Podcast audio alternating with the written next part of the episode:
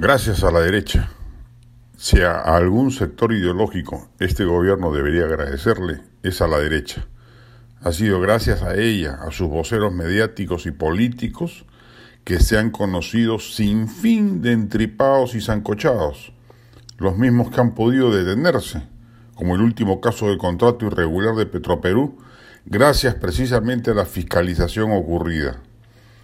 nombramientos injustificables de gente con prontuario antes que currículum, concesiones mal hechas y con sombras de corrupción, decisiones absurdas y calamitosas, como el anuncio de la Premier del cierre de cuatro operaciones mineras en Ayacucho, y así todo un rosario de cuchipandas que merced la labor de auscultamiento de la clase política y la prensa derechistas, este gobierno, suponemos que con gratitud, ha podido enmendar. La izquierda, por el contrario, normalmente vocinglera, sensacionalista e hipercrítica de los gobiernos de turno,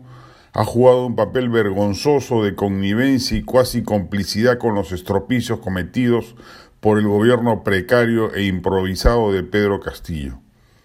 Movida por los intereses subalternos de pequeñas cuotas de poder, han renunciado de la peor forma a su anunciado voto vigilante,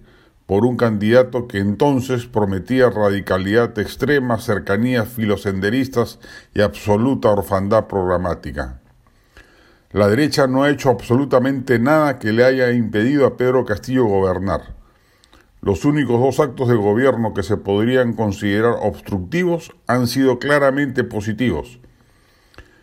Primero, la denegatoria de las facultades tributarias que el MEF solicitaba, ¿Cómo se le iba a otorgar carta blanca a un régimen que castiga la inversión privada, principal fuente de recaudación fiscal, para que encimara aún más a tan golpeado sector? Y segundo, la censura a un ministro como el de Educación, que nunca debió ocupar ese cargo y que ojalá el gobierno encuentre un reemplazo cualitativamente superior y no más de lo mismo.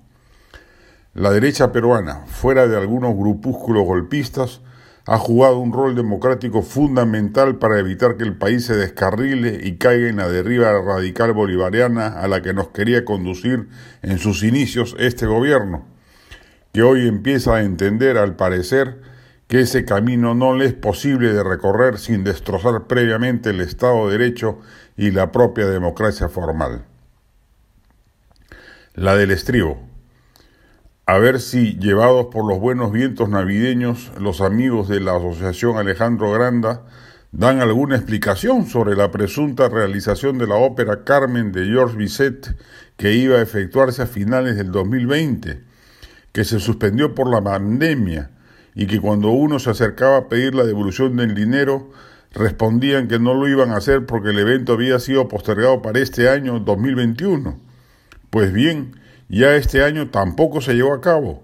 y las páginas oficiales del Festival Granda no dan señales de vida de qué es lo que piensan hacer con los cientos de consumidores que quieren al menos una respuesta que aclare el panorama.